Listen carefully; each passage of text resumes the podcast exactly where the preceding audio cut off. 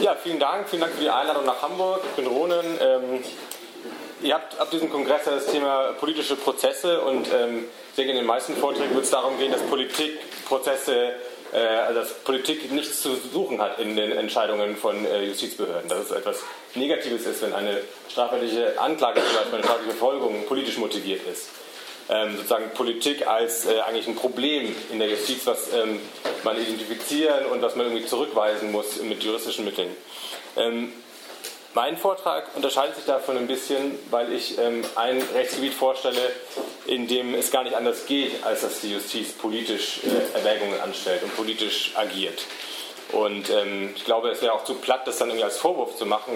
Politik ist dann nicht etwas, was irgendwie ein Fremdkörper ist oder eine Kinderkrankheit der internationalen Strafjustiz, sondern Politik ist eigentlich ein Wesenszug dieser Art von Justiz. Und ähm, ich glaube, die richtige Herangehensweise, um eine kritische Analyse ähm, zu leisten, ist eigentlich das zu erkennen als Gegebenheit und dann die Mechanismen äh, zu erkennen und dann sich eher die Frage zu stellen, was ist denn eine gute Politik in diesem Kontext und was ist eine schlechte?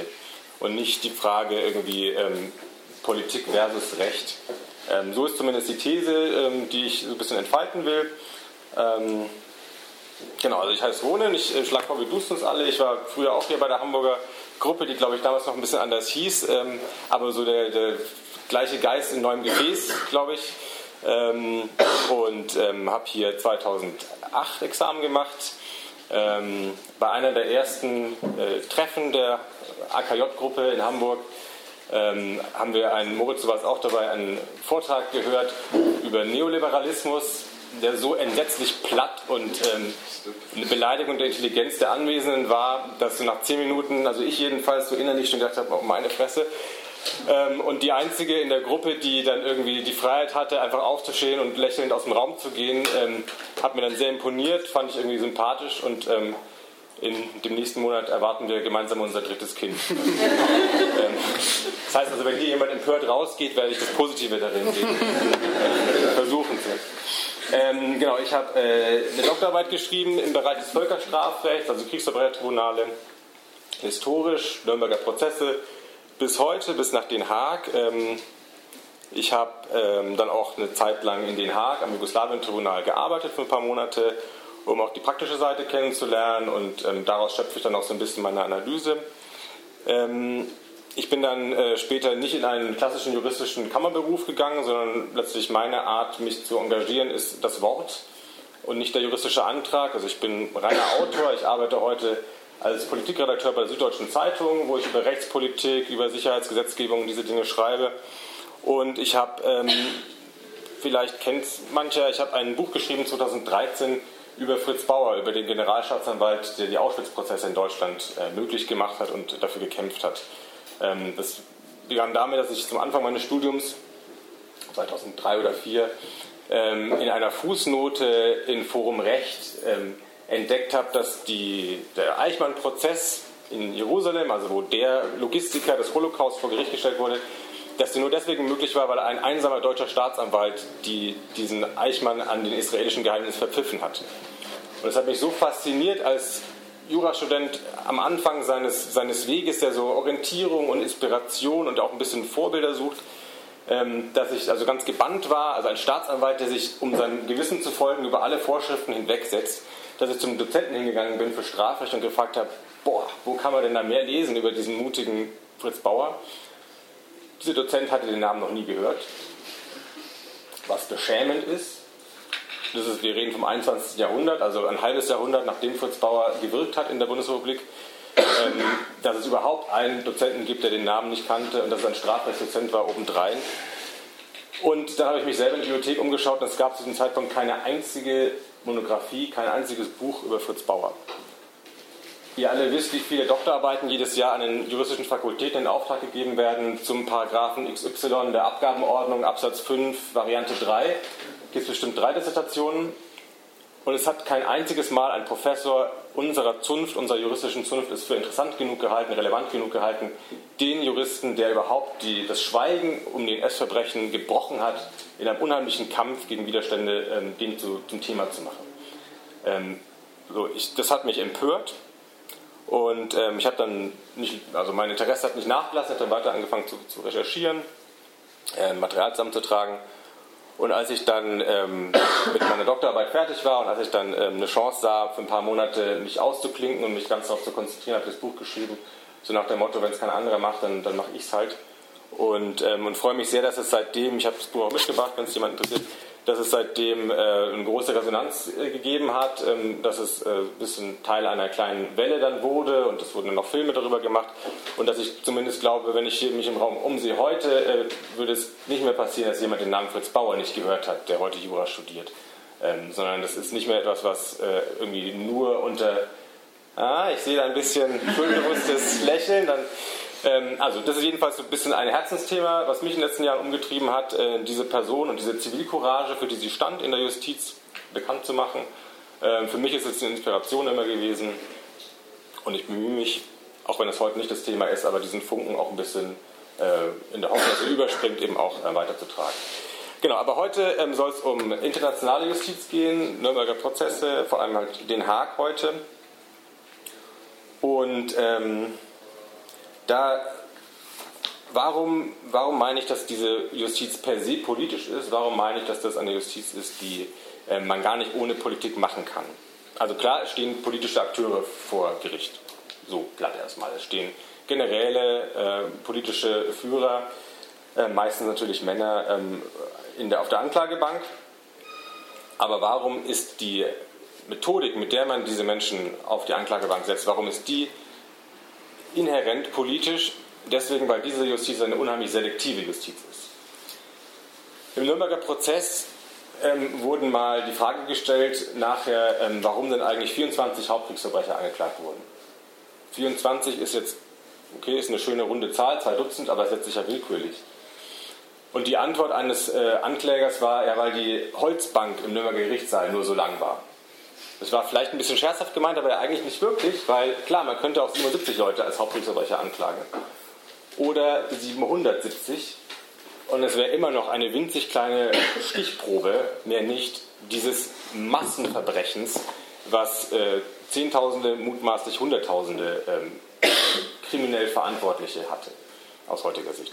Also jegliche Art von Aufarbeitung von richtigem Massenunrecht, von richtig politischem systemischen Verbrechen ist immer damit verbunden, dass wenn man einen Anfang macht, man eine winzig kleine Stichprobe nur hernehmen kann. Das ist unheimlich selektiv, das ist etwas, was wir im normalen nationalen Strafrecht in dieser Form nicht kennen, weil wir hier wirklich im Promillebereich sind. Also wir wissen als Justiz, es gibt so und so viele Verbrechen, um ein Beispiel zu nennen, Jugoslawien, ähm, viel Völkerstaat bis 1991 zusammengehalten von einem charismatischen, auch autoritären politischen Herrscher. Danach gehen die Fliehkräfte los, Nationalisten verschiedener Couleur versuchen sich selbstständig zu machen, Serbien, Kroatien, ähm, Bosnien und versuchen, weil die, weil die Ethnien, weil die Bevölkerungsgruppen auch durchmischt sind, versuchen sie Minderheiten auf ihrem Territorium zu vertreiben. Also wenn ein Gebiet 70% Serben hat und 30% Kroaten, ging es los mit brutalsten Vertreibungskampagnen jegliche Verbrechen, die, man sich, die ihr euch vorstellen könnt, um äh, die Menschen zum Fliehen zu bewegen, mitten in Europa. Das ist etwas, was nicht eine kleine Gruppe gemacht hat, das ist etwas, was sehr, sehr große Mengen von Soldaten, von Kommandeuren, von politischen Führern zu verantworten hatte, auf verschiedenen Seiten. Und dann hat man die Situation, jetzt beginnt man mit einer strafrechtlichen Aufarbeitung. Man möchte dem irgendwie gerecht werden, man möchte dieses Unrecht anprangern, man möchte das irgendwie in juristische Begriffe fassen. Ja, aber wir haben Zehntausende von Tatorten, wir haben Zehntausende von Tätern. Klar, man kann sagen, man will die alle vor Gericht stellen, aber selbst wenn man das sagt, muss man irgendwo anfangen. Und ähm, das ist die große Herausforderung für die UNO gewesen, die ein Tribunal äh, ähm, eingerichtet hat, um diese, dieses Verbrechen irgendwie ähm, auf internationaler Bühne ähm, aufzuklären. Das ist die große Herausforderung gewesen, wie setzt man diese kleine Anklagebank zusammen. Denn es ist ja klar, egal wen man da hinsetzt, es hat eine unheimliche symbolische Wirkung. Man könnte ja sagen, man nimmt einfach, man geht alphabetisch, man nimmt einfach alle, den, also oder man nimmt alle, die man gerade äh, schon anklagebereit hat, wo man schon viele gute Beweismittel hat. Aber es ist egal, wie man zuerst auf die Anklagebank setzt, weil die Scheinwerfer der Welt darauf blicken, hat es eine symbolische Aussagekraft. Im Nürnberger Prozess war der Ansatz der Ankläger dann, dass man gesagt hat, okay, das ist ja, kann man ja zur Tugend machen, das ist ja was Gutes. Nach einem solchen Krieg sind ja auch die Narrative so durcheinander. Es gibt Leute, die schon revisionistisch sagen, meinetwegen, was die Russen gemacht haben, war ja genauso schlimm. So ein typisches revisionistisches Narrativ. Oder es gibt diversesten Verschwörungstheorien. Dann benutzen wir doch diesen Prozess dafür, wir nehmen nur eine kleine Stichprobe, aber die soll richtig eine Geschichte erzählen. Die soll wirklich irgendwie eine Aussage haben. Und dann haben die in Nürnberg so richtig für jeden Teil, für jede Stütze des NS-Systems einen Repräsentanten auf die Anklagebank gesetzt. Einen, der die Banken vertreten hat, einen, der die Großindustrie vertreten hat, das Militär, die SS, die, also wirklich Propagandaapparat, sogar der Chefredakteur des, der Zeitschrift Der Streicher, also der, der Stürmer, Julius Streicher. Ähm, das ist natürlich auch nicht traditionelles Strafrecht, weil ähm, es gab zum Beispiel ein Beispiel, der äh, Krupp-Konzern, dieser Waffenkonzern, der unheimlich auch kriegstreiberisch agiert hat, dessen ähm, Chef war schon sehr alt, schon an die 90. Ähm, den wollte man auf die Anklagebank setzen, hatte also die Anklageschrift schon fertig und dann wurde der aber krank und verhandlungsunfähig kurz vor Beginn des Prozesses. Dann sagten die Ankläger, ja kein Problem, dessen Sohn war ja auch involviert. Tauschen wir halt den Krupp aus gegen Krupp Junior. So kann man ja eigentlich nicht Strafrecht machen. Aber aus dem Hintergedanken, dass die Leute ja ohnehin nur als Repräsentanten einer, äh, eines größeren Phänomens da sind, aus dem Hintergedanken ist es erklärbar. Und genauso hat man in, im Jugoslawien-Tribunal dann sich überlegt, okay, wir können hier nicht 10.000 Leute gleichzeitig auf der Anklagebank setzen, aber wenn die Scheinwerfer der Welt schon hingucken, dann wählen wir halt irgendwie sinnvoll aus. Und es begann dann damit, der erste Ankläger in den 90er Jahren, ein Südafrikaner, der das Tribunal ähm, ja, nicht geleitet hat, aber der als Ankläger eigentlich die wichtigste Person war, der diese selektive Policy äh, entscheiden musste, der hat gesagt, okay, aller Fokus auf die Serben. Die Serben sind hier die aggressive Seite gewesen. Die Serben sind nämlich von den Bevölkerungsgruppen diejenigen gewesen, die am nächsten an den politischen Schalthebeln saßen. Die Armee, die Zentralregierung Jugoslawiens war dominiert von der serbischen Bevölkerungsgruppe. Also alle Anklagen gegen Serben. Das ruft natürlich erstmal ein, ein, ja, ein Wieder, ein Unwohlsein, jedenfalls in mir hervor. Wenn es denn wirklich ein, ein Konflikt war, in dem verschiedene Seiten sich äh, bekämpft haben und sei auch die eine Seite mehr verantwortlich als die andere, aber wenn wir hier von 60, 30, 10 oder so reden bei drei Bevölkerungsgruppen, kann es ja nicht wirklich richtig sein, 100% der Aufmerksamkeit nur den Verbrechen der einen Seite zu geben. Und tatsächlich äh, nach ähm, sieben, acht Jahren kam eine neue ähm, Chefanklägerin, Carla Del Ponte, eine Schweizerin, die vielleicht manchen noch ein Begriff ist. Ähm, und die hat das Ruder rumgerissen und die hat äh, eigentlich als ihre große Leistung dann ähm, gehabt, dass sie auch Kroaten und auch Albaner und auch Bosnier zum ersten Mal auf die Anklagebank gebracht hat. Und ähm, man kann das eigentlich da sehr klar sehen, von den 160 Personen, die letztlich angeklagt wurden, ähm, gab es am Ende so eine Art ähm, ja, proportionale äh, Verteilung. Also man hat sich wirklich bewusst überlegt, wir wollen meinetwegen 70 Prozent die Aufmerksamkeit den serbischen Verbrechen widmen, 30 Prozent hier, 5 Prozent, 5 Prozent da. Ähm, aus einer, wie ich finde, ja vernünftigen Überlegung heraus. Also wenn wir ohnehin hier nur symbolisches Strafrecht machen und stichprobenartiges Strafrecht, dann wenigstens soll es nicht die, die, die falsche Symbolik aussenden, sondern die richtige. Und das ist ein Problem, was wir auch nicht hinter uns lassen, das ist ein Problem, was immer spitzer wird. Ähm, inzwischen gibt es einen internationalen Strafgerichtshof in Den Haag, der nicht nur für ein bestimmtes äh, Konfliktgebiet zuständig ist. Jugoslawien ist ja in Wahrheit überschaubar, Ruanda ist auch ein sehr kleines Land eigentlich, ist auch überschaubar.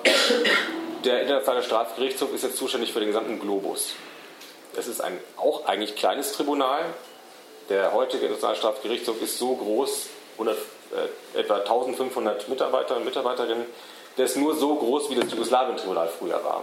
Soll sich jetzt aber nicht um ein kleines südosteuropäisches Land, sondern um den ganzen Globus kümmern. Also da ist noch mehr die Notwendigkeit, einfach pragmatisch gesehen, eine kleine, irgendwie handhabbare Auswahl von Tätern zu treffen, auf die man sich fokussiert.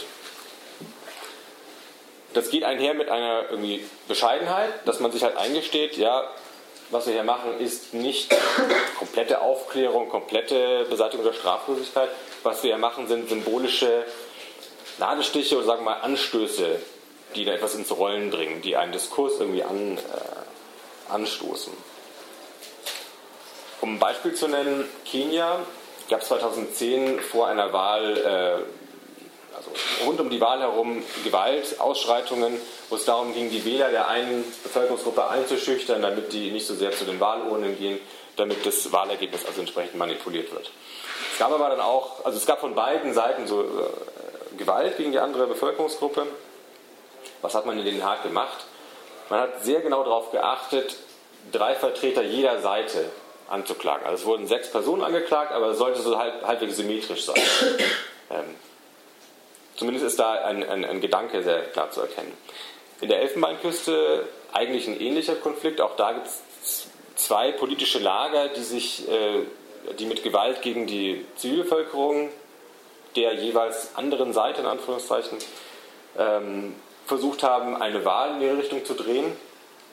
Da hat die äh, internationale Strafjustiz sich auf eine Seite geschlagen und hat gesagt, das eine betrachten wir als legitim, als Gegenwehr und das andere betrachten wir als ähm, äh, das, worauf wir uns fokussieren. Und im Fall der Elfenbeinküste hat man nur die eine Seite ausgewählt, um sie anzuklagen. Ähm, was auch problematisch ist. Aber was eine Festlegung ist auf ein Narrativ, auf eine Art Vorverständnis, bei dem man sich immer klar machen muss, diese Festlegung erfolgt, bevor die Beweisaufnahme überhaupt beginnt. Und das ist ja schon mal eigentlich, finde ich, ähm, das sagt ja schon eine Menge. Also die, die, die Rolle eigentlich der Staatsanwaltschaft, die diese Anklagen designt, die sich intern überlegt, wie wollen wir diesen Prozess anlegen, die ist eigentlich nicht kontrolliert in der Weise, dass da irgendwie ähm, ein Gremium von Richtern mitreden könnte, dass da Verteidiger mitreden könnten. Das ist das, ist Entscheidende auch ähm, Narrativ, was von so einem Prozess ausgeht. Also heute, wenn wir über die Nürnberger, Nürnberger Prozesse reden, dann halten wir das oft für die Holocaust-Prozesse. Das war es natürlich überhaupt nicht. Das war ein, ein Tribunal zur Klärung der Kriegsschuldfrage. Und ähm, und das ist die, die klare Botschaft, die man damit aussenden wollte. Und ähm, ob dann am Ende so und so viele Leute auch freigesprochen wurden, das ist dann letztlich Petitessen gewesen. Die politische Botschaft, die war schon in dem Moment festgelegt, in dem die Anklage eigentlich äh, verlesen wurde.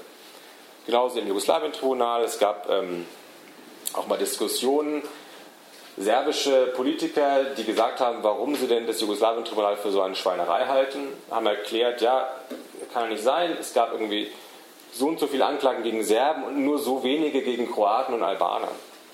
Also man lässt sich ein auf die Logik, man erkennt an, es muss irgendwie proportional sein und dann diskutiert man letztlich über die, was ist das richtige Verhältnis, um die historischen Wahrheiten wiederzuspiegeln. Ähm also das ist die Situation und das ist, glaube ich, die, die, die Funktionsweise der internationalen Strafjustiz. Man kann ganz viel über interessante juristische Fragen noch reden und die vieles unterscheidet sich vom, vom, vom, nationalen Strafrecht, aber letztlich halte ich das für die Kernfrage und die, die, die Kern, darum geht es eigentlich im Kern. Um diese Auswahl, wen setzt man auf die Anklagebank? Das ist das, was von einem Prozess bleibt, das ist das, was von einem Tribunal auch bleibt im Rückblick von 10 Jahren, von 20 Jahren. Und das ist eigentlich auch das, worum es allen Geldgebern und allen äh, politischen Unterstützern solcher Tribunale geht. Ähm, halte ich nicht für verkehrt im Prinzip. Revisionismus, ich habe das mit den die Russen waren ja genauso schlimm angesprochen. Gegen Revisionismus etwas zu tun ist etwas Wichtiges. Nürnberger Prozesse sind etwas unheimlich Wertvolles gewesen. In meinen Augen ist auch das Jugoslawien-Tribunal etwas Wertvolles gewesen, um gegen Revisionismus vorzubauen und sozusagen eine mit irgendwie dem Anschein juristischer Objektivität ausgestattete historische Dokumentation vorzulegen. Ähm, aber man muss sich im Bewusstsein, da geht es um eine politische Botschaft, ähm, die nur in einem sehr geringen Maß eigentlich später noch juristisch eingefangen werden oder juristisch noch nachgesteuert, nachkorrigiert werden kann. In Ruanda 1994 ein furchtbarer und vor allem selbst für deutsche Verhältnisse unfassbar äh, schneller und ich sträube mich das Wort effizient zu benutzen, aber sagen unheimlich äh, schneller äh, Völkermord. Eine Million Menschen in drei Monaten getötet, mit Macheten hauptsächlich. Ähm, nach, diesem, nach diesem Völkermord äh, hat die UNO auch ein Tribunal eingerichtet und ähm, die Chefanklägerin Carla Del Ponte, die ich schon erwähnt habe, die also eigentlich eine sehr mutige und sehr äh, kämpferische Chefanklägerin war, die immer darauf geachtet hat, dass man fair ist und dass man auch beide Seiten möglichst ins, ins Visier nimmt, die hat gesagt, ja, Völkermord muss das Hauptthema sein, es kann aber nicht ausgespart bleiben, dass diejenigen, die dann diesen Völkermord gestoppt haben, die Miliz, die dann gegen diese Völkermörder vorgegangen ist, dass die ihrerseits eine ganze Menge Verbrechen begangen haben, die man im Kontext sehen muss und die man auch von den natürlich Massen her, das ist, da reden wir von irgendwie ein Zehntel von dem, was die andere Seite gemacht hat, aber sozusagen ihr Ansatz war, wenn wir irgendwie Frieden bringen wollen und Aufklärung und keine Leichen im Keller, sondern Dinge zur Sprache bringen, dann muss man auf der Anklagebank halt 90 Völkermörder und meinetwegen eine Handvoll, fünf, sechs von der anderen Seite auch haben. Das hat einen unheimlichen Sturm der Entrüstung ausgelöst und der Präsident Ruandas nach dem Krieg, der eben der vormalige Anführer dieser Miliz war, die den Völkermord gestoppt hat, der hat zu ihr gesagt, ähm, if you investigate, people will believe there were two genocides. Also es war allen klar, die eigentliche Frage hier ist nicht eine juristische, die eigentliche Frage ist, was für ein historisches Narrativ wird am Ende stehen bleiben. Wird stehen bleiben, es gab einen Völkermord, der wurde gestoppt, oder wird stehen bleiben, es gab plötzlich zwei Völkermorde, ja, ja, gut, im Krieg passieren schlimme Dinge und irgendwie sind alle gleich schuldig. Ähm, und ähm, ich finde es eigentlich richtig, diesen Ansatz, den die Chefanklägerin damals versucht hat, zu sagen, ähm, zumindest, es würde ja die, die, die Botschaft, dass man diesen Völkermord als das Hauptthema ähm, hat, äh, würde es ja nicht schmälern, wenn man ganz klein am Rand auch noch die anderen Dinge zur Sprache bringt, damit man sich auch nicht dem Vorwurf aussetzen, dass man hier irgendwie Siegerjustiz betreibt, dass man nur die eine Seite beleuchtet. Aber es wurde dann äh, ihr unmöglich gemacht, weil die Nachkriegsregierung in Ruanda alle ähm, Schotten dicht gemacht hat und keine zum Beispiel Zeugen, äh, keinen Zeugen ermöglicht hat, das Land zu verlassen und äh, vor Gericht auszusagen. Ähm, solche Dinge. Genau, also die, diese extreme Selektivität ist jetzt auch äh, gar nichts, was äh, für Strafrechtler völlig, äh, völlig unbekannt ist. Ja, es gibt es auch im nationalen Strafrecht. Ja, auch hier wird von der Gesamtheit der Ladendiebstähle oder der, ähm, also der vielen Taten, die auch der Justiz bekannt werden, da brauchen wir vom, vom Dunkelfeld noch gar nicht zu sprechen, wird auch nur ein Teil angeklagt. Im Bereich der Bagatelldelikte auch nur ein kleiner Teil. Aber da ist es halt anders, da ist auch die Verantwortung eine andere, weil wenn man sagt, irgendwie, ich klage hier einen Diebstahl an, dann wird ja kein Publikum sagen, aha, dieser Diebstahl steht symbolisch für alle C&A-Diebstähle. Also so, so ein Druck lastet gar nicht auf der Anklage. Ähm, wenn der eine C&A-Dieb laufen gelassen wird, dann wird auch keine Öffentlichkeit aufspringen und sagen, ja, hier C&A hat sich, äh, C&A wird nicht respektiert oder, also das sind ganz andere Erwägungen, die da angestellt werden müssen. Ähm, es ist, die Justiz ist nicht in der Verantwortung, normalerweise ein irgendwie faires Gesamtbild der Kleinkriminalität zu zeichnen und deswegen ist es da also unkomplizierter, Auswahl zu treffen und Dinge irgendwie einzustellen. Und ganz anders ist es eben im Kontext von Kriegsverbrechen, wenn wie ja immer mehrere Parteien und manchmal ja auch eine ganze Reihe von Parteien beteiligt sind und ja oft auch hinter den Parteien noch weltpolitische Akteure stehen, Großmächte, die auch ihre Interessen tangiert sehen. Okay, das führt alles zur Frage, wenn es denn so ist, wenn diese Auswahl so sensibel ist, ähm, dann wäre doch eigentlich der Ansatz für, für, für, der juristische Ansatz wäre ja eigentlich zu sagen, okay, dann versuchen wir doch ein möglichst objektives Kriterium zu finden, das uns ähm, ermöglicht, ja, sagen fair, fast naturwissenschaftlich die Auswahl zu treffen. Ähm, also auf welche Verbrechen konzentrieren wir uns, wenn wir meinetwegen Ressourcen haben für 24 Hauptkriegsverbrecher auf welche Täter und meinetwegen in Einzelfällen Täterinnen fokussieren wir uns, ähm, was ist unsere Priorität.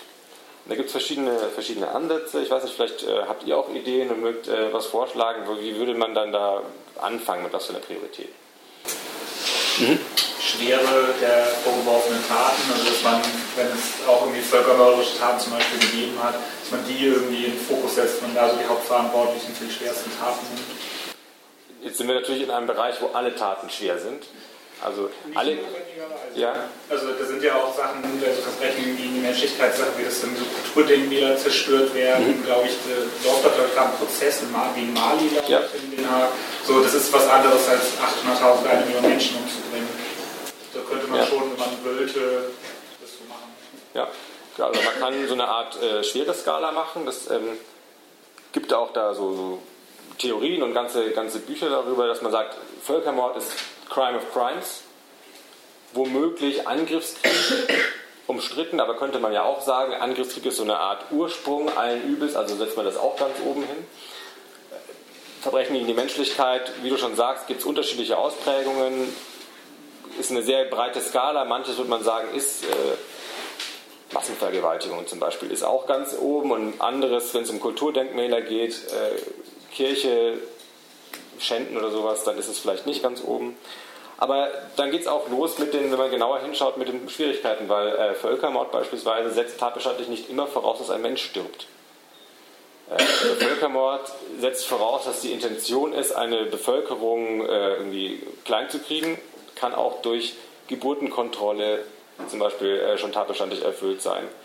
Ähm, also wenn man genauer hinsieht, es ist sehr, sehr schwierig, so eine Skala zu machen. Und wenn man, wenn man ganz klar sagen würde, alles, wo ein Mensch stirbt, ist erstmal das, das Schwerwiegendste, so ist ja so fast weltweit der Konsens äh, auf der Skala.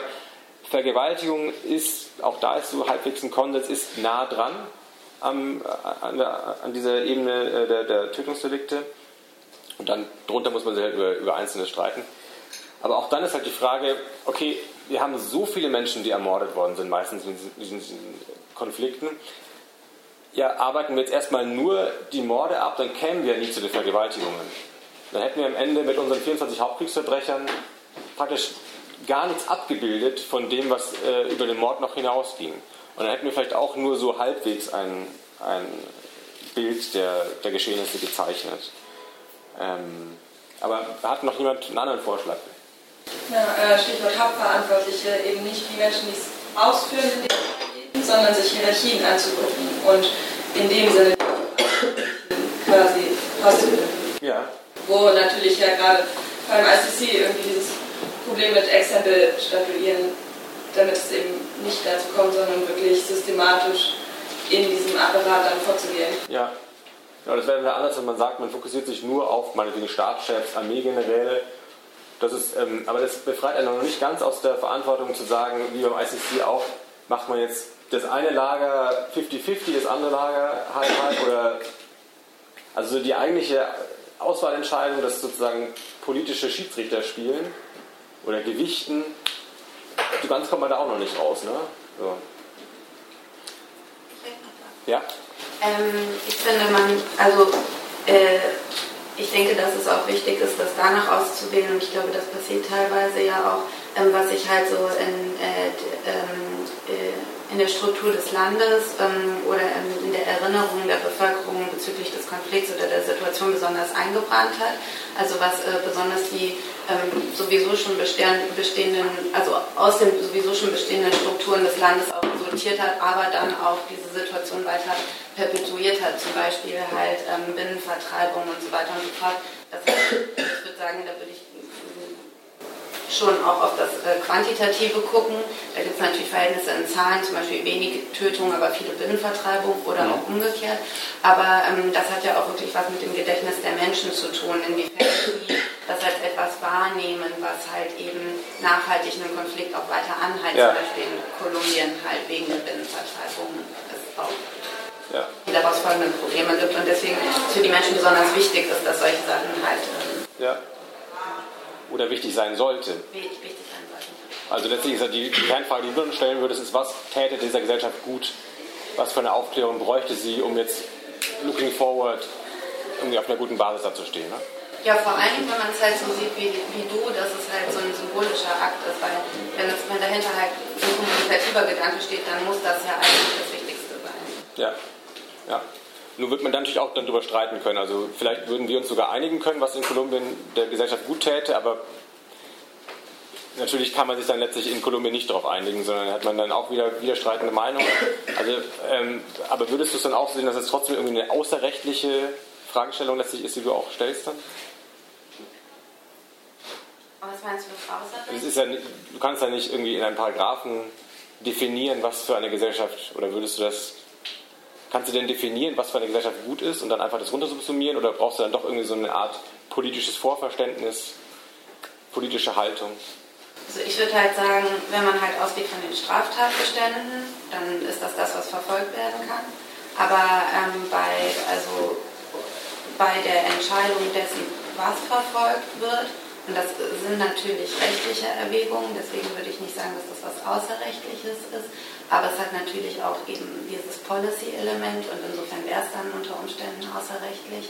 Ähm, bei der ähm, Erwägung, welche Taten und welche Verantwortlichen ausgewählt werden, da denke ich, ist es halt besonders wichtig, eben immer in den bestimmten Einzelfällen, äh, Einzelumständen des Falles äh, zu gucken, was halt eben auch für das gemeinsame Gedächtnis der betroffenen Menschen in der Situation halt wichtig ist. Und da wiederum ist natürlich super schwierig, weil wenn man jetzt einen Völkermord hat und äh, die Gruppe ist gar nicht mehr übrig, dann können die natürlich gar nicht ein gemeinsames Gedächtnis irgendwie damit einbringen oder so. Aber dafür hat ja das Völkerstrafrecht eben auch diese internationale Dimension. Und ähm, also insofern, ich, ich könnte jetzt gar nicht sagen, inwiefern ich denke, dass diese Kriterien angelegt werden müssen, aber ich glaube, wenn man immer mehr auf den kommunikativen Aspekt von Strafe abstellt, dann ist halt eigentlich wirklich auch entscheidend, inwiefern kommt halt bei den Menschen an, ähm, das wahrgenommen wurde, was für sie das besondere Leid ja. ist. Und, und das hat jetzt zum Beispiel in Kolumbien halt mega viel mit den Binnenvertrieben zu tun und der,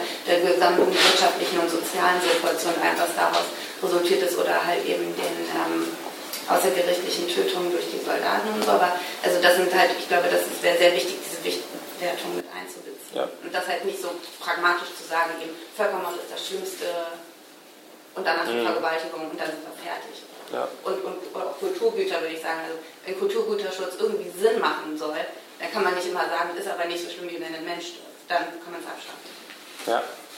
Also einmal dazu will ich nur sagen, man, man kann schon fragen, ob Kulturgüterschutz ein solches Rechtsgut ist, das halt quasi vom ISTGH verhandelt werden muss. Also, weil man sagt, die schwersten, der schwersten Kriminalität, also sozusagen mhm. ne, die äh, großen vier Verbrechen des äh, Völkerstrafrechts oder ja, Kernverbrechen werden halt da verhandelt und ob da jetzt halt die Kirchenschändung mit reinzählen zählen sollte, das kann man, finde ich, halt mhm. auch politisch einfach hinterfragen.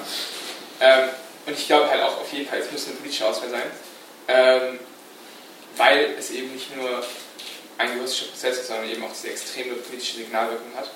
Und einfach als Beispiel, also bei Nürnberger Prozessen, es war ja, es ging ja einmal um Angriffskrieg, das war einfach. Also mhm. da musste man halt in Deutschland die Anklagebank sitzen. Und natürlich waren halt die Verbrechen die Menschlichkeit und die Kriegsverbrechen, die halt von Deutschland begangen wurden, in Masse und, und halt auch vielleicht Qualität ganz andere. Aber natürlich hätte man, wenn man wollte, auch einen sowjetischen Offizier damit hinstellen können und vielleicht auch ein paar englische äh, Kommandanten, was weiß ich. Ne? Also es wäre schon möglich gewesen. Aber das ist halt nicht das Signal gewesen, das halt zu dem Zeitpunkt richtig und wichtig war. Mhm. Glaube, deswegen, wenn man halt politisch vorgeht ähm, und auch immer sagt, so ja, dann selbst wenn man sagt, okay, 98% und 1% 1% oder so, selbst das wäre in dem Moment, also weil die deutsche Presse hätte sich nicht auf Göring gestürzt in dem Moment, sondern auf den äh, Sowjetoffizier, der da halt auch böse Sachen gemacht hat. Und das wäre halt genau das fatale Signal gewesen. Ja, genau. Also es geht um Signale. Ich würde noch mal gerne an was anknüpfen, was du gerade gesagt hast mit dem, ähm, klar, wenn nach einem Völkermord niemand mehr übrig ist. So, ähm, äh, ich habe neulich mit einer ähm, Doktorandin diskutiert, die sich mit äh, Südafrika sehr stark beschäftigt hat. Und Südafrika hat ja einen sehr eigenen Weg gewählt, unter den Augen der UNO, aber eigentlich letztlich in Eigenregie, ähm, Wahrheitskommission. Also letztlich, wer den Mund aufmacht und sich auch selber irgendwie ehrlich macht und seine eigenen Verbrechen zugibt, der kann dann unter Umständen äh, mit Straffreiheit nach Hause gehen. Ähm, also der Gedanke war letztlich, lasst uns doch die Gesellschaft entgiften, lasst uns doch wenigstens die Dinge aussprechen und irgendwie auf, auf einer ehrlichen Basis dann unsere Zukunft gemeinsam zu organisieren. Es gibt unterschiedliche Meinungen, dass in Südafrika wirklich funktioniert hat. So, ähm, vielleicht viele meinen, es hat funktioniert, aber das kann man halt auch nur in einer Situation, meine ich, tun, wo die Opfergruppe so stark ist. Also in Südafrika lebten halt 90 Prozent Schwarze, die von der Apartheid äh, verfolgt und betroffen wurden und nur eine zahlenmäßig kleine, äh, ich komme gleich zu dir, äh, äh, Gruppe von, von Weißen, ähm, sozusagen, dass die aus einer Position der Stärke heraus diese vergleichsweise ja verzeihende oder vergleichsweise softe Haltung äh, einnehmen konnten.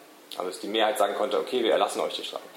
Ganz anders äh, in Deutschland äh, nach dem Holocaust. Also hier hätte ich es eine, wirklich ein Witz, für einen Witz gehalten, äh, wenn man so getan hätte, als ob irgendwie, also ich leuchtet euch, glaube ich, an. Also den Vergleich kann man jedenfalls nicht, über, man kann es übertragen.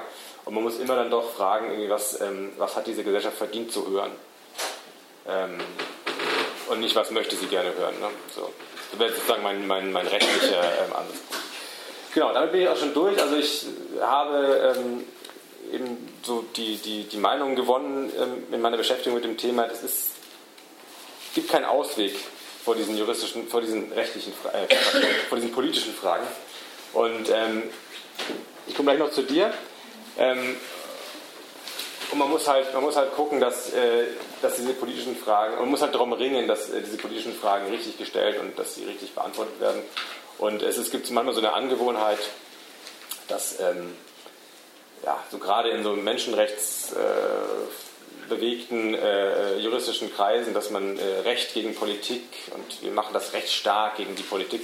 Ich glaube, dass, damit macht man sich eigentlich selber schwach im Diskurs. Man muss eigentlich anerkennen, dass diese Politik da ist. Man muss halt darum kämpfen, sie äh, fürs Gute zu beeinflussen. Ähm, ja, ich wollte nur anknüpfen dazu sagen, zu diesem man muss einen Weg finden, der irgendwie auch die Gesellschaft als Ganze befriedet. Da frage ich mich halt, inwiefern das der internationale Strafgerichtshof überhaupt leisten kann.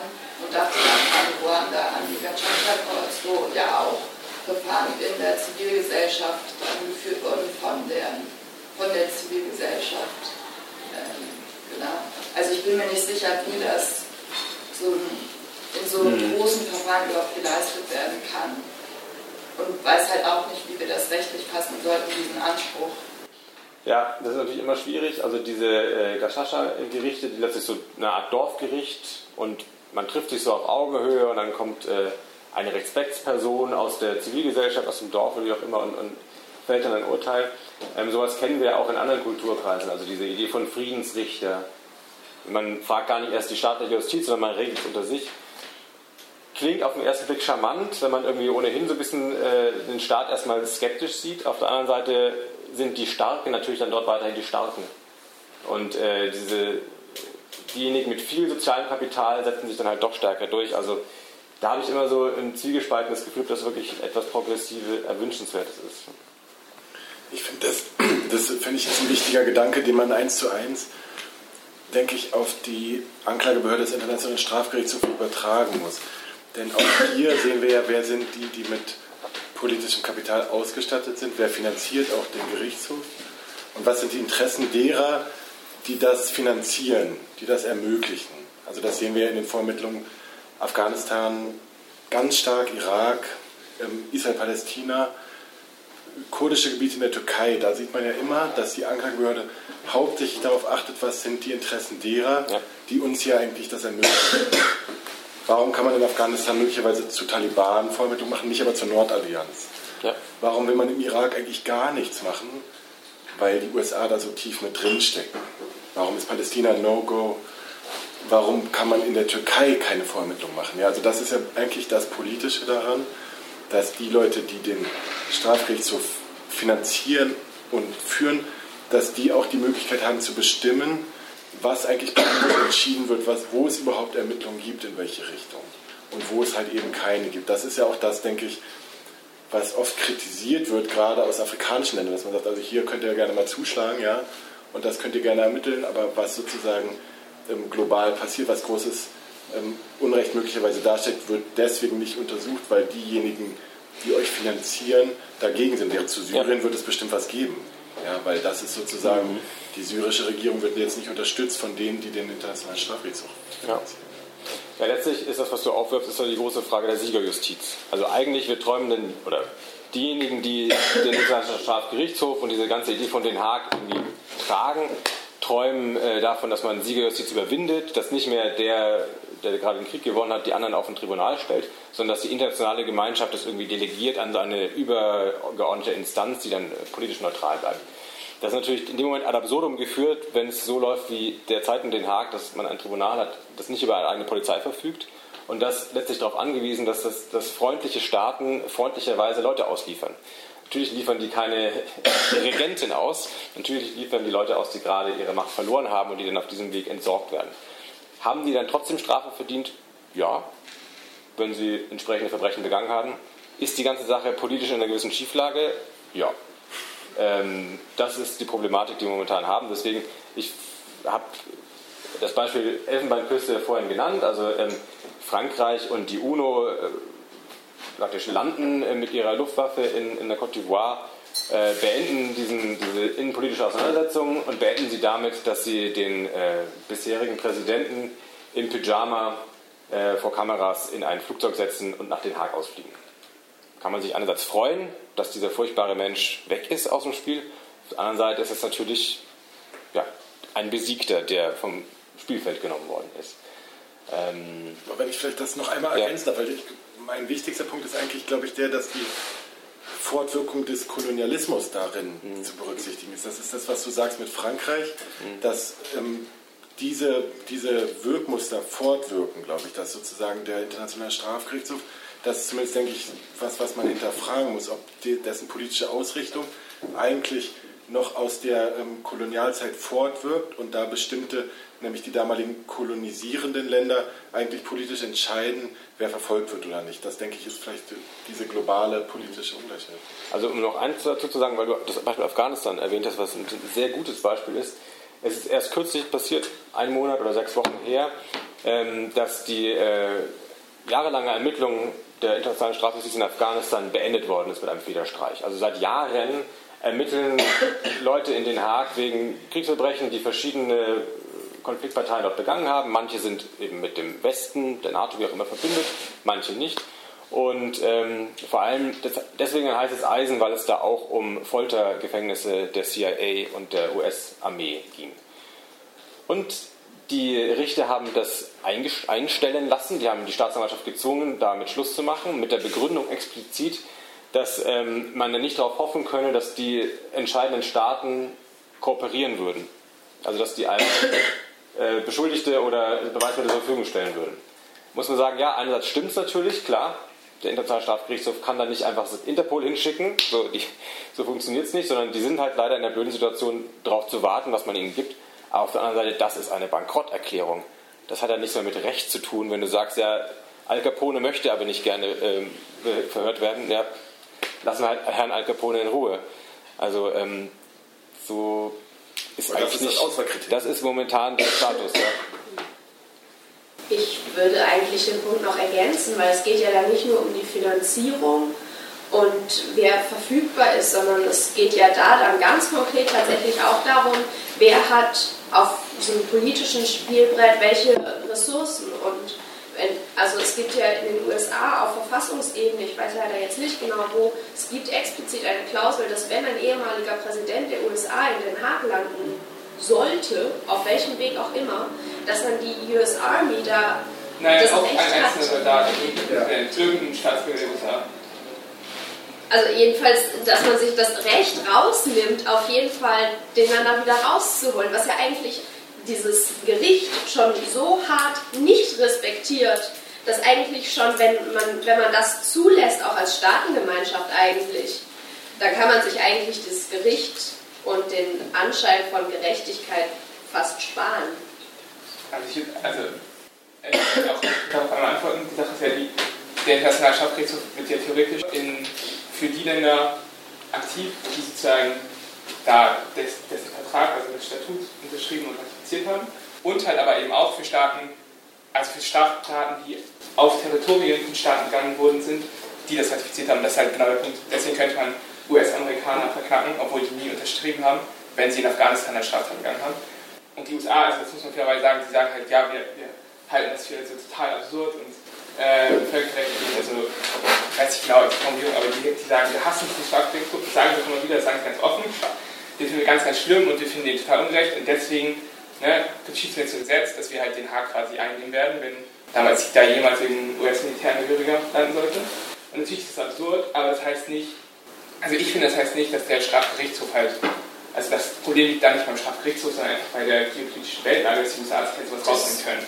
Ja. Und das, finde ich, sollte auch nicht bedeuten, dass man dann nicht die, die man halt verknacken kann, nicht trotzdem verknacken sollte. Weil, also, natürlich ist es unfair, dass man halt ähm, manche Leute nicht kriegt, aber ich finde immer noch so keine äh, Gleichbehandlung und Unrecht und nur weil man halt der Amis nicht habhaft werden kann, sollte man halt auch alle, der man habhaft werden kann, laufen lassen.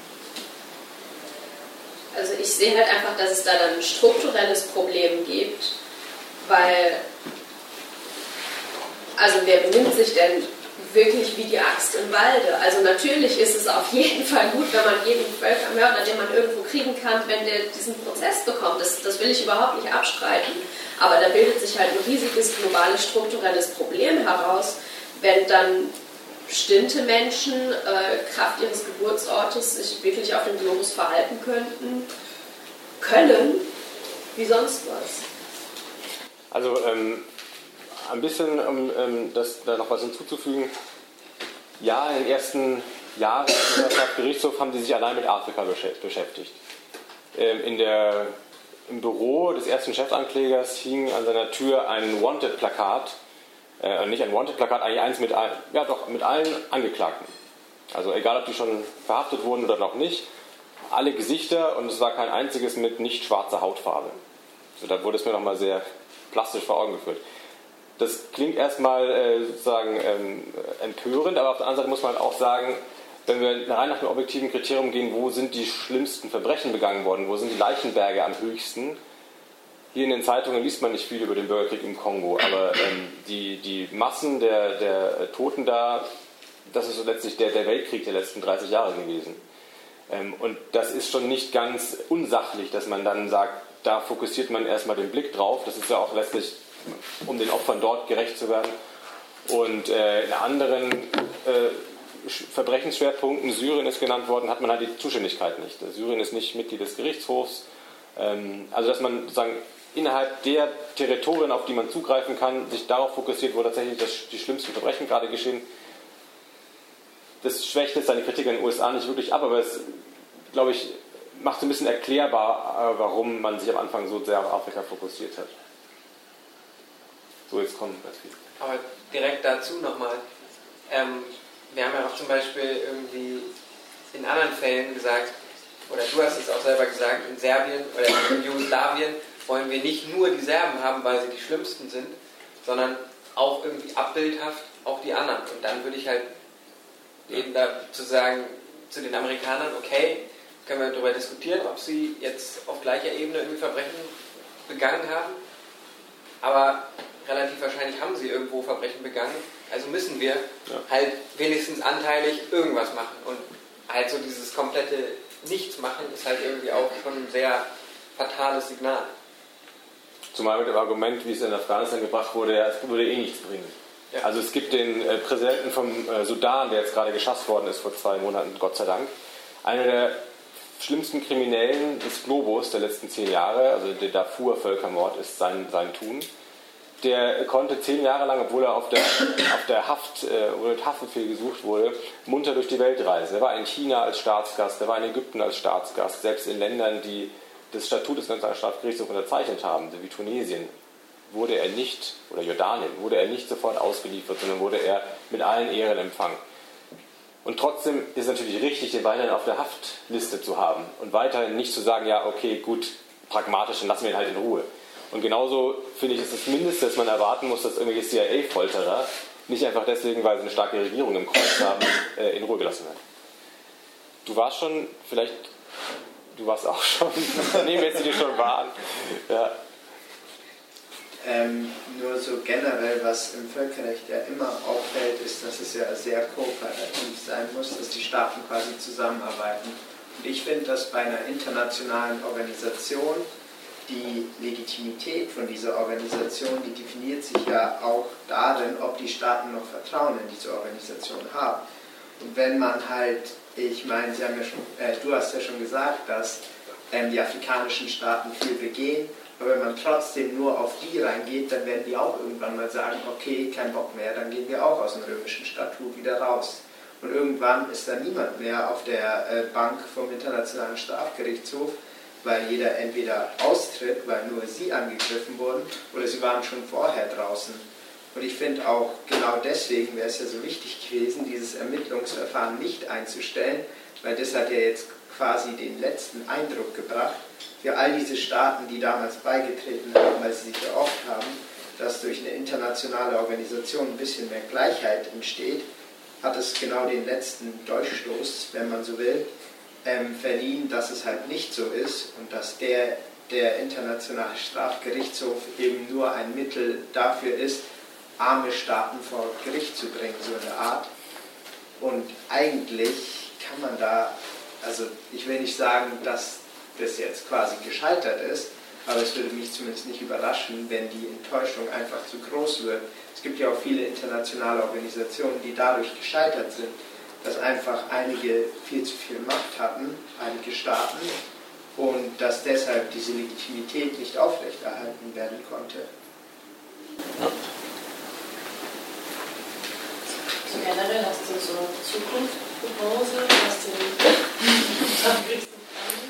War ich euch jetzt zu negativ wahrscheinlich.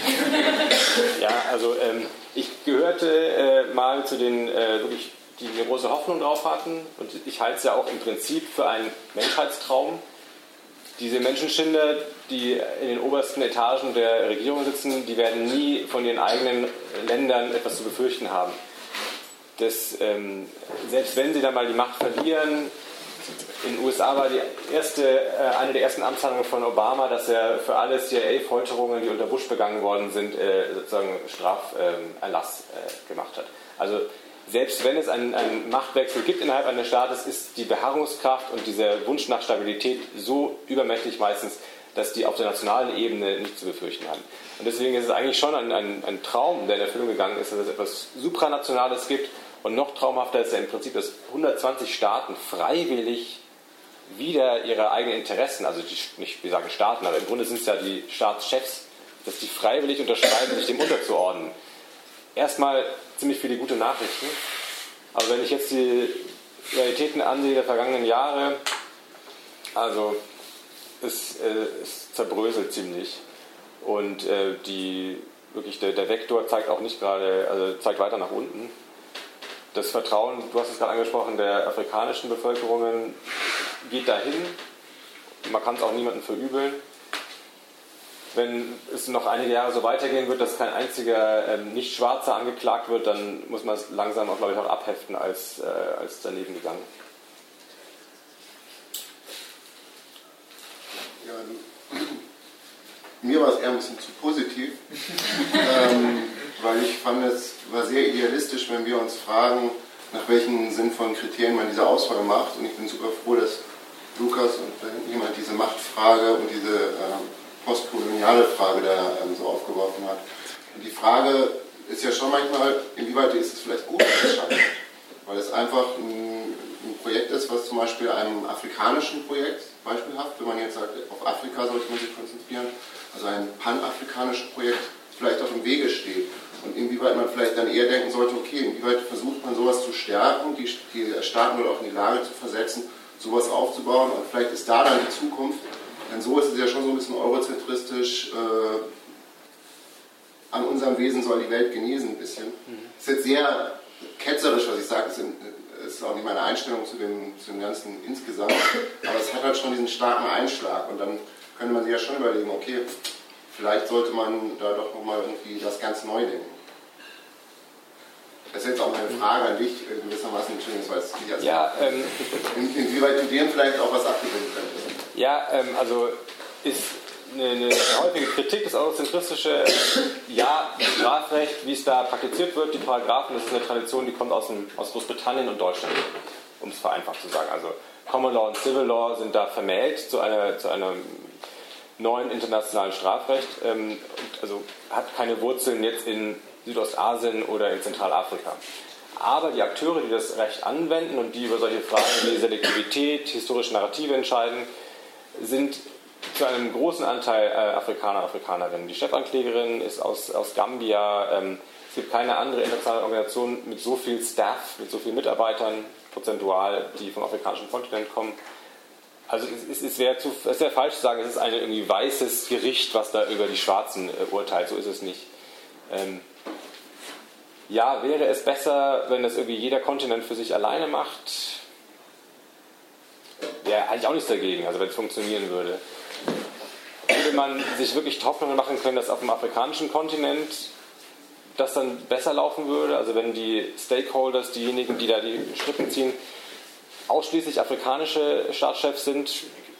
I doubt it. Also, ähm, es ist keine Antwort, es ist einfach nur Ratlosigkeit. Du warst noch nicht dran. Ich glaube, es ist auch undifferenziert zu sagen, dass wenn niemand aus einem Land angeklagt wurde, dass dann dieses Land das Vertrauen in den ISTGH verliert, weil ich meine, im besten Fall gab es ja nach dem innerstaatlichen Konflikt oder so einen Regierungswechsel und im besten Fall hat dieser Prozess eine Befriedungsfunktion, sodass vielleicht umgekehrt das Vertrauen des Landes in den ISTGH dadurch gestärkt ist und ähm, also ja. sozusagen positiven. Beispiel Indonesien. Klar, es kann so sein, aber ja. äh, also ich glaube, es kommt darauf an, wie die Gesellschaft nach dem fraglichen Konflikt halt sich weiterentwickelt hat, wer jetzt an der Macht ist und wie die Bevölkerung aussieht. Duterte, der starke Mann, autoritäre Herrscher, wie auch immer auf den Philippinen, ähm, der eine, ja, er nennt es Krieg gegen die Drogen, aber der wirklich eine, eine Massen Unlawful Killing Kampagne da gerade betreibt und wirklich mit Ankündigung massenhaft Leute äh, töten lässt. Der hat angekündigt, er möchte mit seinem Land da nicht länger der Internationalen Gerichtshof unterstehen, er möchte sich da nicht irgendwie was sagen lassen aus dem Rat. Das wäre dann genauso ein Beispiel für das, was du ansprichst. Ne? Also nur weil der jetzt den Haag nicht gut findet, kann man nicht darauf schließen, dass die Philippiner nicht sogar sehr dankbar wären, wenn dem mal jemand äh, auf die Finger hauen würde. Das ist in der Tat also ich würde auch sagen, also ich, ich verstehe es total und ich finde es auch total ärgerlich, dass die USA sich das so rausnehmen können. Aber nochmal, ich finde, das ist nicht so die Schuld von denen, die da am Internationalen Strafgerichtshof sitzen. Und auch, dass jetzt dieser, ähm, die Ermittlungen wegen Afghanistan eingestellt werden, ist zwar ein ärgerliches Zeichen, aber insofern, als man auch gesagt hat, bei Herrn al-Bashir, Haftbefehl wird eingestellt, weil die haben einfach keine Chance zu kriegen. Insofern ist koloniales halt Vermächtnis sehen. Also man hat eben auch beim Präsidenten des Sudan gesagt, da wir ihn offensichtlich nicht Finger bekommen können, stellen wir Haftbefehl ein. Und ähm, ich wollte auch noch sagen, also zwischen Afrika, da gab es auch Pläne für einen panafrikanischen Strafgerichtshof, haben ganz viele unterschrieben, ganz viele Staaten, aber nicht ratifiziert, irgendwie drei oder sonst bisher ratifiziert. Und auch wenn man guckt in Afrika, wer heutzutage noch so wirklich vokal dagegen ist, also halt sagt, ja, wir wollen wirklich austreten, das ist glaube ich nur Burundi. Und da der Staatschef ist einfach so einer, der so Prime-mäßiger äh, Angeklagter quasi ist. Und deswegen, also man muss ich finde, man muss sich auch überlegen, ich verstehe schon, dass das ärgerlich ist, aber man sollte sich auch immer überlegen, auf wessen Seite stelle ich mich, wenn ich sage, das ganze Projekt ist scheiße. Und das ist halt oft die Seite von irgendwelchen Völkermördern, die halt dasselbe sagen, ja, das finde ich jetzt nicht so gut.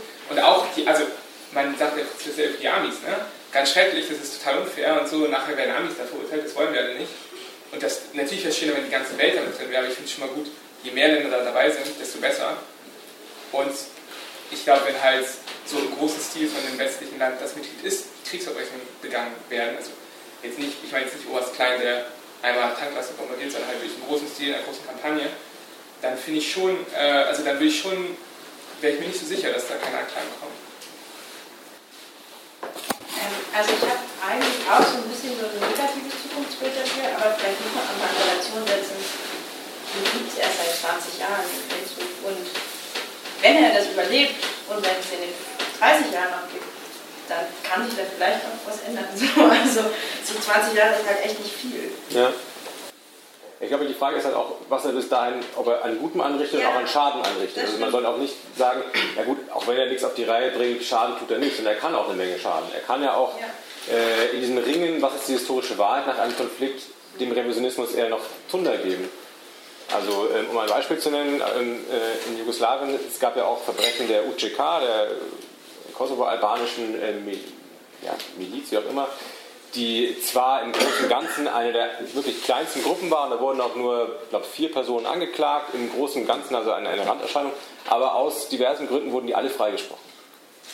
Aus Gründen, die auch okay waren, rechtsstaatlich, da haben wirklich damit die Beweise, hat eigentlich nicht hingehauen. Aber das Signal, was dann natürlich da unbeabsichtigt vom Tribunal ausgesendet wurde, war, okay, die Kosovo-Albaner stehen über dem Gesetz. Also da wäre es besser gewesen, hätte man das gar nicht gemacht von vornherein. Also ein Tribunal, was schlecht arbeitet oder was irgendwie unterm Strich die Dinge nicht hinbekommt, und der Gerichtshof genauso, kann halt auch ähm, Revisionismus eher noch befeuern. Und da muss man dann sich fragen, hat er unterm Strich mehr Gutes oder mehr Schlechtes gemacht? Ich glaube, da hinten habe ich vorhin eine Hand gesehen. Ähm, ja, ich habe eine Anmerkung und eine Frage an dich. Ähm, also zum einen, ich denke, das Völkerrecht ist einfach ein kolonial, postkoloniales Rechtssystem äh, im Ursprung und ist es immer noch und der Völkerstrafgerichtshof und das Völkerstrafrecht ist halt auch ein Kind davon und Ähm, das heißt, es hat diese Züge einfach, ich glaube, es ist sehr schwer, das zu leugnen.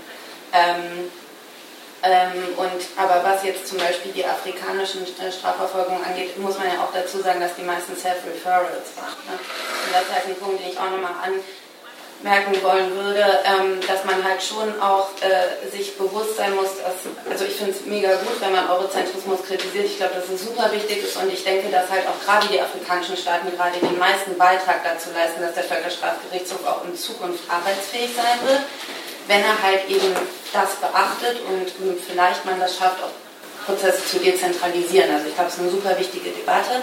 Aber man sollte dabei nicht vergessen, dass für uns in unserem Rechtssystem natürlich auch einfach ist zu sagen, ja, dann schaffen wir, schaffen wir einen Völkerstrafgerichtshof ab. Ich meine, Opfer können in Deutschland halt eben Strafverfolgung bekommen und auch Entschädigung bekommen. Ähm, noch geht das. also, und ähm, ich glaube, dass für viele Opfer das super wichtig ist, so sehr man das kritisieren kann. Aber super wichtig ist, dass es da ein internationales Strafgerichtshof gibt, äh, ein Strafgericht gibt, wo halt sie gehört werden können, sie auch Entschädigungen bekommen können, etc. Also ich glaube, das ist vielleicht nochmal so ein Aspekt, ähm, äh, dass man berücksichtigen muss, inwiefern man ein eigenes Rechtssystem hat, was, was halt diese Belange berücksichtigt, so halbwegs oder halt nicht. Und meine Frage an dich wäre halt eben aus dieser Debatte heraus auch, ähm, ist das nicht eben auch eben ein Problem, wenn man halt eben das Völkerstrafrecht als Symbol äh, Strafrecht sieht, dass man es damit total überlädt, weil man dann am Ende eben diese ganzen Probleme hat. Ist die Auswahl irgendwie richtig oder falsch? Was für Definition? Wenn halt die UCK-Fälle nicht anders zu entscheiden waren, waren sie nicht anders zu entscheiden. Äh, man kann nicht immer nur auf den Symbolakt schauen. Und da wäre jetzt meine Frage an dich, weil du eben auch gesagt hast, man muss auch gucken, nicht nur was will die Gesellschaft, sondern was hat sie verdient. Ja. Ist das nicht eigentlich eine Frage von objektivem Unrecht? Wer hat einfach objektiven Unrecht, aber ne, wer hat einfach äh, das meiste Unrecht, wer ist most responsible für die schlimmsten Taten, die die Weltgemeinschaft nun mal so festgeschrieben hat. Und das ist jetzt erstmal objektives Recht. So. Also bei, bei UGK zum Beispiel ist es halt ein Dilemma. Ja, natürlich muss die Leute freisprechen, wenn es halt das Ergebnis eines sauberen Strafprozesses ist. Würde ich um Gottes Willen keine andere Lösung haben wollen. Aber man muss halt bewusst machen, das Aufladen, das tut das Publikum. Also so wird auf diesen Prozess geblickt und so ist die, die Erwartungshaltung, so ist auch die Rezeption einfach dessen, was du da entscheidest. Also das ist äh, besser, sich dessen bewusst zu sein als juristischer Entscheider und dann irgendwie, gut, in dem Fall konnte man noch nichts machen, konnte man es halt sich bemühen, irgendwie sensibel zu kommunizieren und zu erklären. Aber das Aufladen, das machen, glaube ich, nicht die, die juristischen Akteure, sondern das, das ist da. Diese Sachen sind aufgeladen und ähm, UCK ist ein Beispiel, wie unmöglich man letztlich dann dasteht. Also keine Antworten auf deine Frage.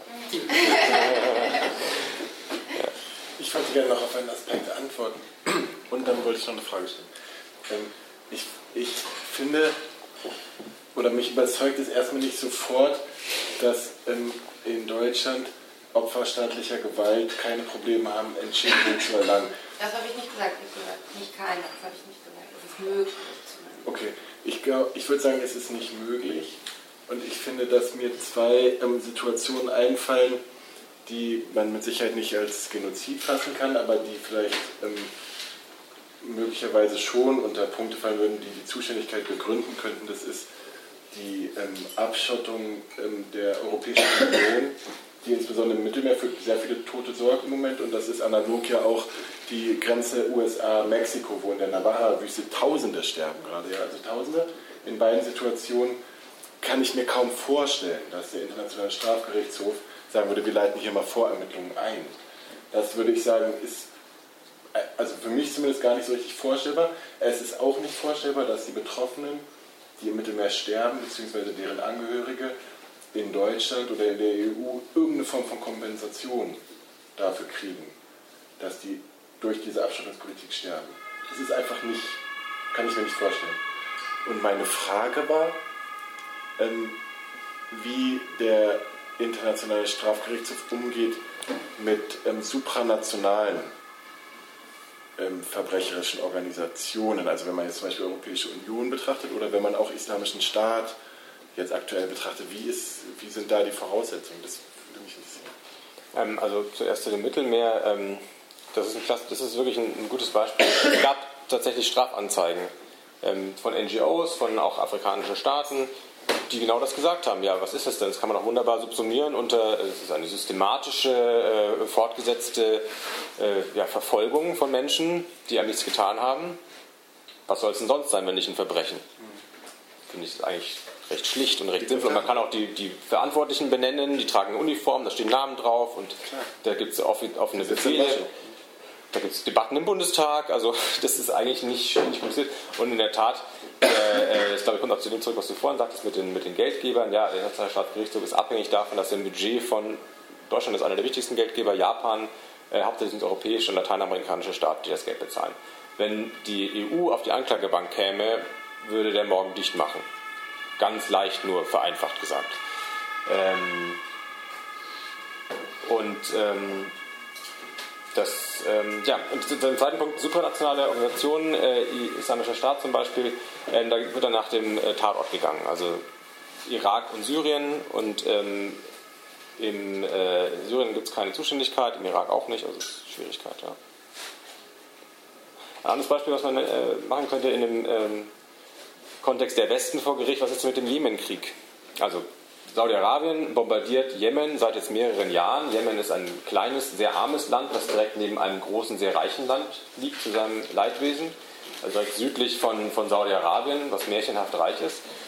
Und äh, Jemen war so lange ein bisschen der, der Hinterhof Saudi-Arabiens ähm, und äh, liegt strategisch so an einer Meerenge, dass äh, sozusagen das ganze Öl, was von Saudi-Arabien in die Welt hinaus exportiert wird, was der Quelle des ganzen Reichtums ist, an Jemen vorbei muss. Deswegen ist Jemen, ist Saudi-Arabien immer daran interessiert gewesen, dass in Jemen ein gefügiges Regime sitzt, mit dem man äh, das also auch Anweisungen befolgt. Nachdem das jetzt aber seit ein paar Jahren nicht mehr der Fall ist und da gab es interne Rebellionen und Verwerfungen, äh, ist die Antwort Saudi-Arabiens gewesen, dieses wie ein ungezogenes Kind zu bestrafen. Und seitdem regnet es Bomben auf dieses Land. Es ist abgeriegelt, es wird ausgehungert, es werden wirklich sämtliche Verbrechen, die man sich nur vorstellen kann, begangen. Die UN veröffentlicht inzwischen Zahlen, die in die Hunderte gehen von allein Krankenhäusern, die dort gezielt bombardiert worden sind.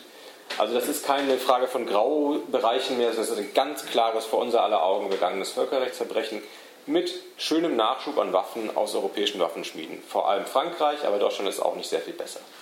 So, wir reden im Bundestag gelegentlich, also die Politiker reden im Bundestag gelegentlich darüber, ähm, dass man da doch ein bisschen zurückhaltender sein soll. Die SPD eiert seit Jahren rum, aber letztlich ist das Beihilfe nach allen gängigen juristischen Definitionen für ein, mit, und mit Wissen, wir wissen alle, was da passiert in Jemen, für ein Völkerrechtsverbrechen. Natürlich ist das nichts, was realistisch von Internationalen Gerichtshof kommen wird, aus genau den Gründen, die du angesprochen hast, dass da äh, bestimmte Menschen natürlich ähm, letztlich die Macht haben. Und natürlich ist es auch etwas, wenn irgendwie von der Bundesregierung äh, gerade zu Jahrestagen oder zu äh, Kongressen Grußworte gesprochen werden, Deutschland als Freund der Völkerrecht, des Völkerrechts und der Menschenrechte weltweit, ist es etwas, woran man ähm, unsere Regierenden erinnern muss. Also ich habe zwei äh, ganz konkrete Fragen. Die erste ist ähm, ein bisschen weg von die zweite ist dazu. Äh, ich will trotzdem meine erste zuerst stellen, weil ich den schon weiter habe. Und zwar das wäre die Sache mit Ruanda, dass man halt gesagt hat, man packt halt 90 Prozent äh, der Völkermordung Seite und dann nochmal 10 Prozent dieser Miliz aus Bank. Und das ist eigentlich gut fand, und so, auch aus verschiedenen Gesichtspunkten. Ich kann schon verstehen, dass man halt da so eine Ausgewogenheit hat, wenn man das 10 Prozent hat. Aber ich glaube eben, auch da wäre es doch wirklich der Fall gewesen wahrscheinlich, ähm, dass sich halt dann eben, dass alle nur das sehen, was sie sehen wollen. Und dass dann halt gesagt, ja, aber die anderen äh, haben ja auch gemacht und das wird ja sogar hier äh, institutionell an, anerkannt und so weiter und so fort. Und sollte ich einfach fragen, was du da deine Antwort drauf wäre und wie man damit umgehen kann.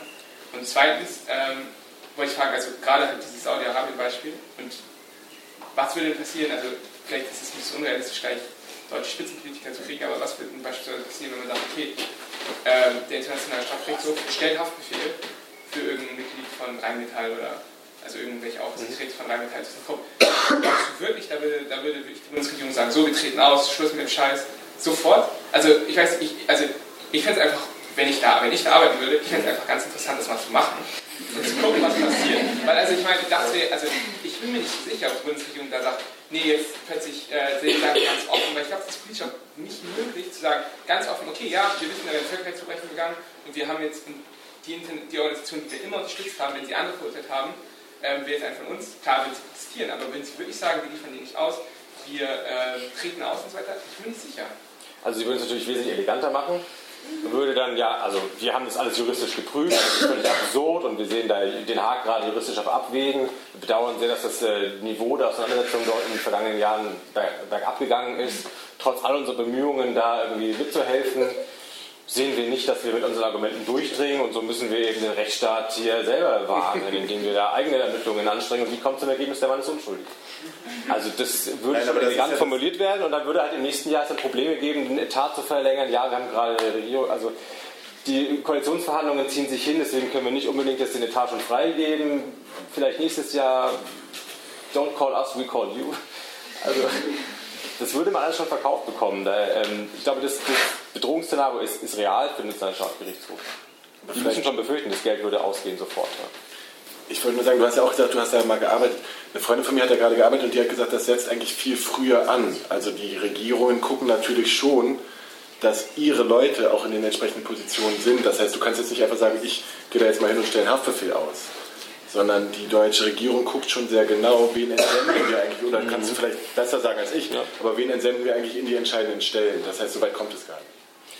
Die lauschen schon sehr früh, auch buchstäblich. Der Bundesnachrichtendienst hat seine Lauscher auch im Internationalstaatsgerichtshof, wie wir seit den Snowden-Enthüllungen wissen.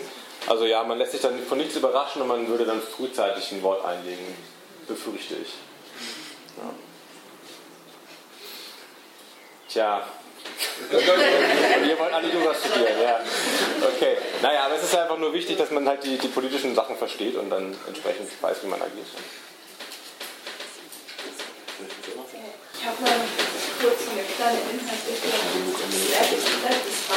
Und zwar, wenn verurteilt wird, also ich, wie, also funktioniert es immer mit der Vollstreckung auch gut oder geht es so? Ähm, tatsächlich, wenn einer verurteilt, also es gibt keine Prozesse in Abwesenheit. Deswegen der Prozess beginnt ohnehin erst, wenn der Betreffende in Den Haag in der Zelle sitzt. Und ab dann ist es auch kein Problem mehr ähm, mit der Vollstreckung, weil dann der ist da, der ist in Haft, dann gehen solche Prozesse meistens einige Jahre und dann wird er dann irgendwie an zum Beispiel Spanien oder Schweden mit einem Austausch, äh, also mit so einem Staatsvertrag äh, in ein dortiges Gefängnis für den Rest seiner Strafe geschickt. Übrigens sehr interessant, ich war mal in dem Gefängnis in Scheveningen.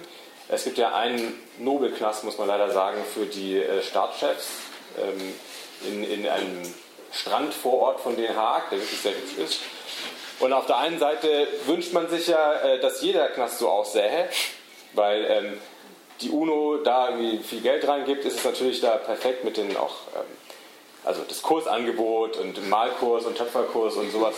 Alles eine Sporthalle, Basketball, Fußball, alles vorhanden.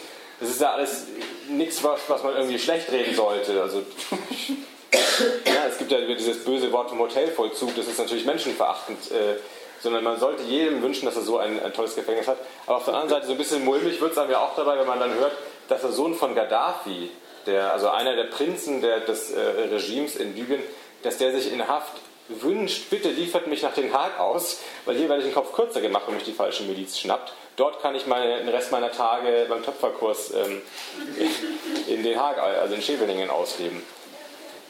Das aber nur am Rande. Sorry. Ähm, ja, ich hatte jetzt das Gefühl, dass es ja, mehr oder weniger auf jeden Fall Konsens, man fühlt sich irgendwie juristisch hilflos ein bisschen, weil das politische Gerüst darum nicht steht. Ähm, ob das jetzt irgendwie was ein großes tun hat, ich glaube auch, das hat was mit Kolonialismus zu tun, Eurozentristik und so. Ähm, aber wie geht man eigentlich an dieses politische Problem ran? Also jetzt, klar kann man sagen, wir sind irgendwie hoffnungslos und juristisch geht da nichts. Ähm, aber jetzt sind hier halt irgendwie viele linke Juristinnen und auch in Deutschland, korrigiere mich, wenn es falsch ist, aber Deutschland hat, glaube ich, auch einen relativ pauschalen Vorbehalt für Bundeswehreinsätze oder so, für ESTGH. Oder auf jeden Fall gibt es da, es gibt viele Vorbehalte. Ähm, gibt es da irgendwie die Möglichkeit oder gibt es da auch Erfolge, auch jetzt irgendwie in der BRD, dass man gesagt hat, wie, hier wurde irgendwie Druck ausgeübt auf politischer Ebene und es hat funktioniert? Oder sagt man, wir können es eigentlich hinschmeißen, weil dieses politische große Gefüge ähm, kriegen wir nicht gekippt? Also hinschmeißen überhaupt nicht. Ich hoffe auch, dass nicht so Defetismus verbreitet, sondern äh, man muss halt wissen, worum geht es in Wahrheit was sind die eigentlichen entscheidenden Fragen, um sich dann auf die zu stürzen. Und ähm, also einen richtigen juristischen Vorbehalt hat die Bundesrepublik nicht. Aber ähm, es gibt den Mechanismus, der nennt sich Komplementarität. Also jeder Staat darf selber sich um seine eigenen Verdächtigen kümmern und dann ist Den Haag gesperrt. Dann darf Den Haag da nicht eingreifen, so hat man es bei dem Oberst Klein gemacht, der aus was für immer Gründen einen äh, Tanklaster äh, bombardiert hat und dann in Afghanistan äh, Zivilisten auf die Weise ähm, getötet hat. Da hat dann die Bundesregierung, also hat dann die Bundesanwaltschaft ein Ermittlungsverfahren offiziell eingeleitet, kam zu einem Ergebnis, wurde eingestellt. Und dann konnte man sagen, lieber Den Haag-Juristen, wir haben die Sache geklärt, ihr seid also nicht mehr zuständig. Ähm, was kann man machen? Es gibt eine ganze Menge. Ähm, so etwas wie zum Beispiel die Waffenlieferungen äh, an Saudi-Arabien kann man politisch anprangern, kann man politisch kritisieren und kann man auch ruhig mit juristischer Sprache politisch kritisieren. Ihr kennt vielleicht die, ähm, die Nichtregierungsorganisation ECCHR in Berlin.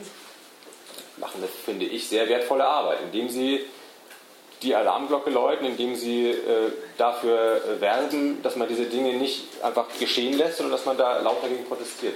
Ob es immer zum Erfolg führt, klar, am längeren Hebel sind dann vielleicht andere, aber zumindest macht es diese Sache politisch ähm, kostspieliger und ähm, nicht mehr so einfach für die Regierung. Also ich glaube, da gibt es eine Menge, was man tun kann. Ähm, und wenn man dann juristische Kompetenz mitbringt, umso mehr. Wie heißen die lang ausgesprochen? Die heißen äh, European Center for Constitutional and Human Rights. Ähm, sitzen in Berlin, haben so ein paar Dutzend Mitarbeiter inzwischen und sind ganz groß im Kommen und machen genau dieses Thema. Das ist echt so gut. Ich würde auch sagen, selbst wenn man äh, jetzt irgendwie so das Fazit zieht, naja, das sind eh alles politische Machtfragen, die da ausgetragen werden und um die kommt man sowieso nicht drum herum, ist, würde ich nicht sagen, dass das irgendwie schädlich ist oder letztlich egal, dieses ganze völkerschaftsrechtliche System. Denn es werden ja dadurch, das sind ja Ansprüche, die an sich selbst gestellt wurden, auf einen mächtigen Staaten, wenn man sagt, es ist anerkannt, dass äh, wir keine Kriegsverbrechen unterschrieben von Deutschland und so weiter. Das heißt, äh, diese Ansprüche, äh, die gestellt wurden, die kann man die Staaten oder die Akteure ja auch messen, das ist die Gesellschaft, wie das ECC ja, das dann ja auch macht. Äh, um einfach zu sagen, wir berufen uns auf die Gesetze, die von euch selbst erlassen wurden, an die ihr euch nicht haltet. Also gerade für Juristinnen und Juristen, die mit dieser juristischen Technik umgehen können, ist da, glaube ich, auch eine große Möglichkeit, einfach das also politisch zu nutzen. Nicht unbedingt, dass man sagt, das ist jetzt eine rechtliche Sache, weil ich werde irgendwann Richter am ISTGH und dann verknacke ich die Leute alle. Aber dass man diese Sprache und äh, das Recht selbst als politisches Mittel auch nutzt, um darauf aufmerksam zu machen, wie das da in Berlin gemacht wird, das halte ich auf jeden Fall also nützlich in dem Kontext, in der politischen Auseinandersetzung. Und gerade auch also als Rolle von den Leuten, die hier sitzen, mal irgendwie was mit Menschenrechten und machen. Moritz? Ja, es geht ein bisschen in die Richtung. Ich würde auch für so ein bisschen Heuchelei, glaube ich, werben. Also in dem Sinne, dass man einiges, was dort passiert, eigentlich auch als ideologisch erkennt und auch ähm, eigentlich für sich selber verwerfen kann. Aber ähm, es natürlich auch eine gesellschaftliche Waffe ist. Und insofern man, genauso wie man das Recht immer an seinen eigenen Versprechungen messen sollte, eben auch so Strafgerichtshöfe an ihren eigenen Versprechungen radikal messen soll. Aber gleichzeitig müssen wir genau wissen, dort, dort spielt nicht die Musik, sondern die Musik die spielt in der Machtfrage. Und das ist außerhalb dieser, äh, nicht außerhalb, ist ein Schauplatz vielleicht, aber wenn wir das ändern wollen, dann müssen wir wirklich die Machtfrage äh, uns mal irgendwie zunehmen. Und da finde ich eben, da mache ich das vorhin so ein bisschen, dieses Idealistische ist mir so ein bisschen quer, dass Juristinnen und Juristen sich so oft eben in diesem, ja, wir sind Juristinnen und Juristen, wir haben dieses neutrale Recht, so ein bisschen da auch zurücklehnen und rausnehmen. Aber eigentlich müssen gerade wir, die jetzt hier zusammensitzen und das so ein bisschen auch jetzt für uns erkennen können, umso radikaler und umso konsequenter genau da hingehen und versuchen, das zu tun. Wie immer, Moritz, hast du es viel schöner gesagt, als ich es hätte sagen können. Ja, vielen Dank an euch alle. Ich habe hier äh, viele Bücher mitgebracht, die ich spende und äh, bedanke mich allen, dass ihr dabei wart. Vielen Dank.